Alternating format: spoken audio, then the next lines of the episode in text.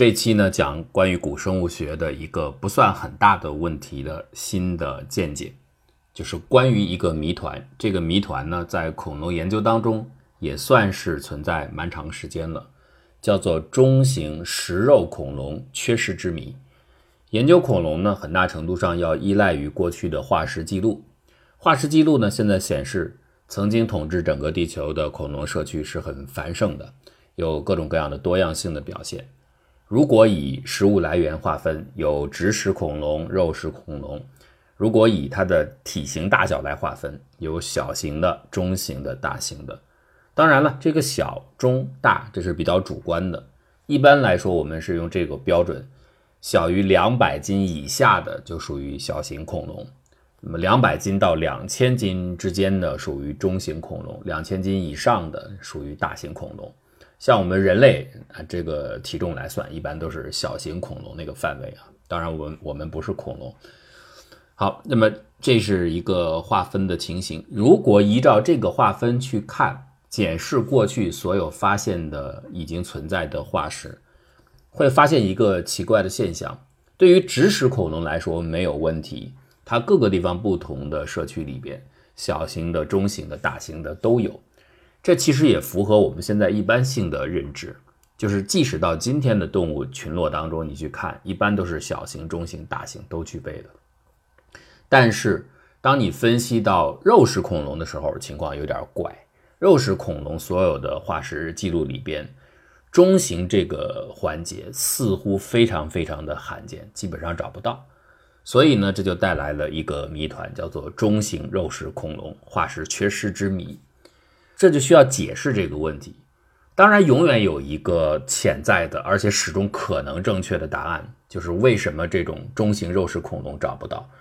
答案就是，呃，因为找不到啊。就 这不是罗圈话啊，就是你现在还没找到，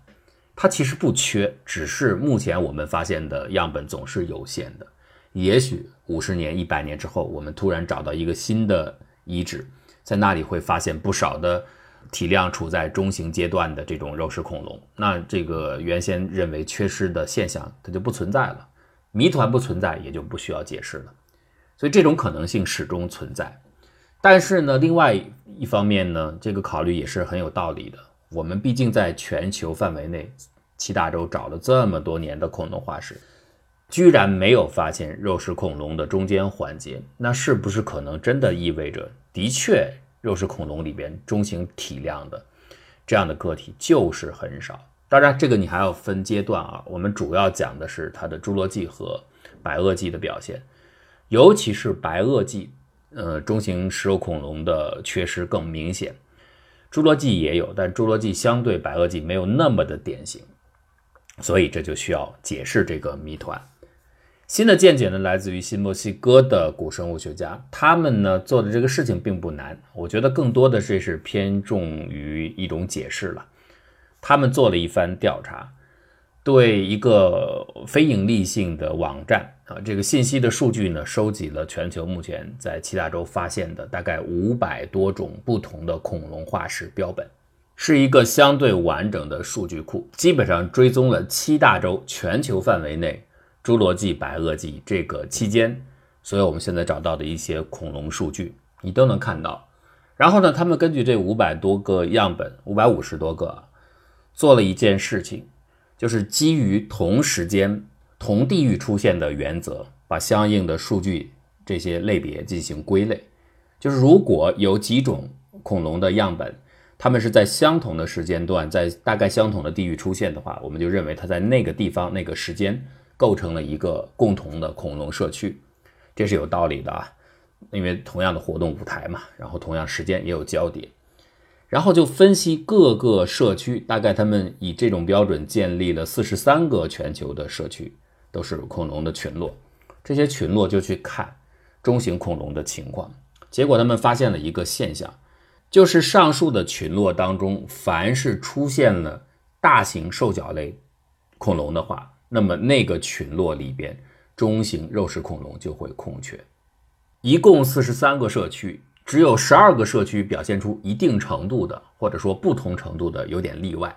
但剩下的都符合刚才所说的这个现象。只要大型兽脚类在那个社区里边，就没有中等大小的从两百斤到两千斤之间的肉食恐龙。那这个现象当然是奇怪的。举个类比，就好像你在今天的非洲草原上，你会发现这里的食肉动物的物种，上就是狮子体型以上，下就是伏尔狐以下，只有这两个，就是要么更大的，要么更小的，中间没有其他的物种。那这当然是比较奇怪的。这个解释呢，或许和他们发现的刚才提到的那条线索有关。就是凡是中等大小的食肉恐龙缺失的这样的群落当中的大部分都找到了巨型兽脚类的 theropod mega 的 theropod。那我们这里边呢，先做一个知识的铺垫。恐龙里边呢分蜥臀目和鸟臀目，这主要看你骨盆的构型啊。这个划分其实蛮早的。那现在有很多人都知道鸟类是恐龙的后代。既然你一听哦有蜥臀目有鸟臀目，那甭问了，鸟类应该是鸟臀目的后代，说明它体型像鸟嘛？呃，还真不是。按照经典的理论，鸟臀目并不是鸟类的先祖。蜥臀目下面又分成两支，一种叫蜥脚类，一种就是我们说的兽脚类。你听这个词呢，拉丁词汇来的啊，就觉得比较生涩。其实有一个蛮简单的形象的理解。凡是提到 theropod，提到兽脚，应该是兽脚亚目。在这个亚目下，我们常见的、我们印象当中最熟悉的那些大型攻击性的食肉恐龙，性格凶猛、体型巨大的，都一般属于兽脚亚目的 theropod。像 T-Rex 霸王龙，或者叫暴龙、魔鬼龙、阿贝利龙，这都是 theropod，都是兽脚类。它是双足行走，体量大的。这样的形象一般就是我们最熟悉的。那另外还有很多的恐龙是我们也很熟悉的，比方说那个三角龙啊，比方说甲龙啊等等。这一类呢都是植食性恐龙，体型也比较大。它们呢都不属于 theropod 兽脚亚目，也不属于蜥脚亚目，它们是属于刚才所说的鸟臀目。因此可以这样说，我们大家熟悉的恐龙形象，那些明星的代表，主要属于鸟臀目。以及蜥臀目以下的兽脚类，而鸟类呢是兽脚类继承下来的，这是传统的认知。当然，我在这里稍微更新一下，二零一七年之后，古生物学界有一个看起来越来越明显的趋势，他们可能认为原先的划分有一定的问题，或许呢更合适的一个方法呢是要把兽脚亚目重新放在鸟臀目下面。那这个当然还有争议啊，但是如果是放在鸟臀目下面，后来被更多的确认之后，那鸟类就真的成了鸟臀目下面的一个分支了，延续下来的。现在呢，按照经典的理解还不是。好，我们有了这些准备知识之后，我们再来看这个问题：中型食肉恐龙缺失的环节。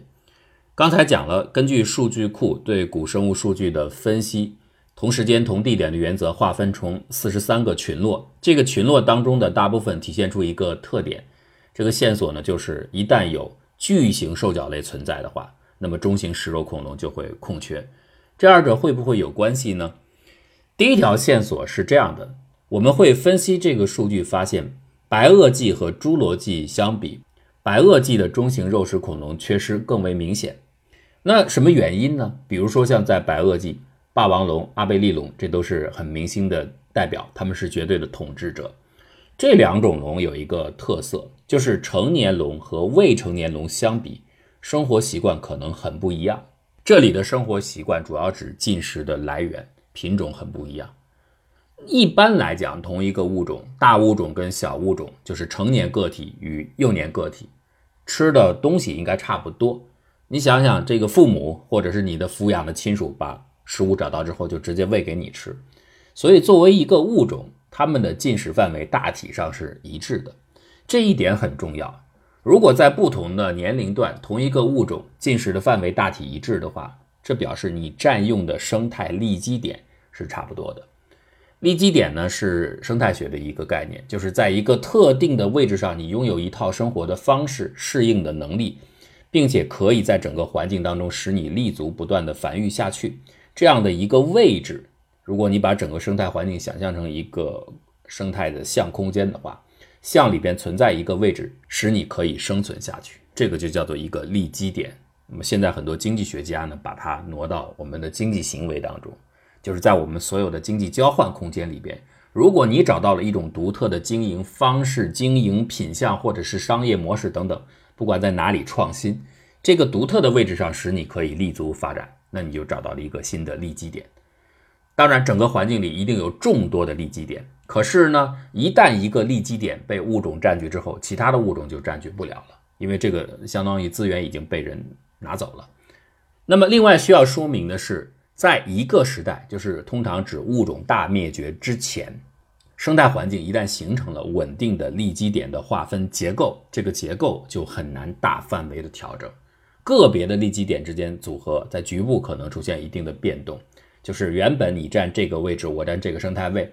那我们出现一个小幅的相对的变换可能，但是整个生态空间大范围的调整基本不可能。可是，如果发生了物种大灭绝，你看，同样是生态空间，就大家可能重新分配生态位，那就有可能上一代的生态位和下一代的去比，完全不一样，很多的物种都对不齐啊。这是发生了大的汰换之后，相当于做了一个整体环境的升级。好，我们回到刚才所说的情况，在白垩纪的这些典型的巨型兽脚类恐龙。它们的成年龙和未成年龙似乎进食的品相、进食的来源是不同的，尤其是相对于侏罗纪比，这点很明显。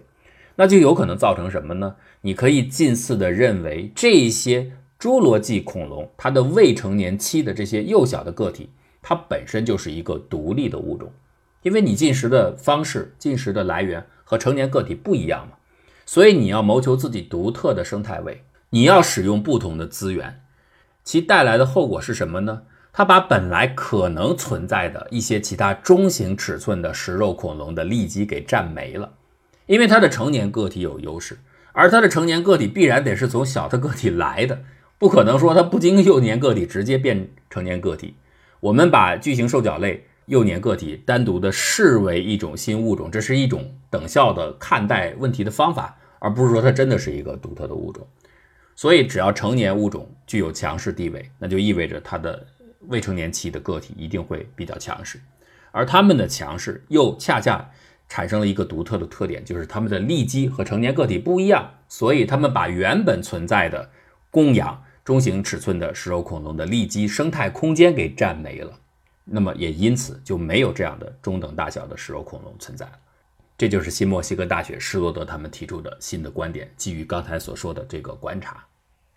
那么还有一个证据，这里边又要用到一个新的概念，叫做 biomass，叫做生物质量。生物质量的定义呢很明确，就是由一个群落的某种生物的个体的数量乘以每个个体的体重，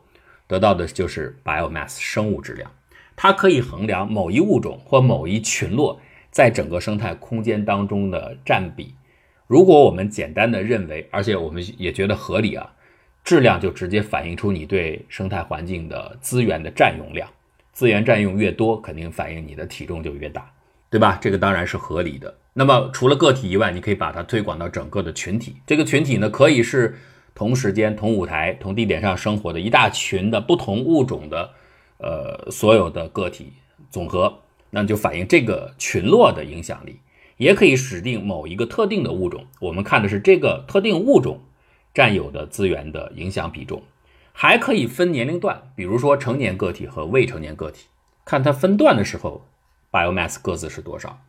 于是呢，他们就对刚才所说的这个数据库里的所有的五百五十多种恐龙进行了计算，划分社区之后，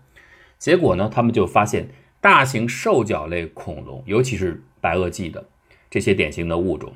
它的成年阶段的 biomass。和它的幼年阶段的 biomass 去比，幼年阶段要明显的大，也就是说，未成年期的这些恐龙物种的总质量是高过了成年期。这点本身倒不难解释，因为当时正处在龙吃龙的时代，食肉恐龙是会吃掉其他的小个儿的恐龙的，包括幼体恐龙，所以这个成年期的总的 biomass 减少并不难理解。但是有一点，由于这样的一个跨度。未成年阶段的生物总质量，相较于成年阶段明显的大，而且大很多。它已经超越了一个正常的物种在通常模式下幼年阶段的 biomass 相较于成年阶段的跨越。所以这代表什么？这代表这些大型兽脚类恐龙，它们在幼年期真的可以看作和它们的成年阶段一个不同的物种。它的幼年阶段这个虚拟的单独的物种，其实对整个生态环境的影响要更大啊。我们已经讲了，这 biomass 呢大体上可以作为一个指标，衡量某一个群落或者是您划分出来的某一个集合的生物对环境的影响的比重。所以大型兽脚类在幼年期。环境的影响力是非常大的，为什么大呢？很可能就是因为它们其实兼并了原来本可以存在的其他阶段就会存在的那些中型恐龙的空间，它们把它并进来了，所以它的 biomass 实际上同时是两部分之和，或者是两部分的某种的综合，当然就会比成年期要更大。根据以上的这些线索，所以呢得出的结论就是，为什么中型食肉恐龙？在侏罗纪，在白垩纪，特别是在白垩纪，会出现化石记录的一个缺口，一个 gap。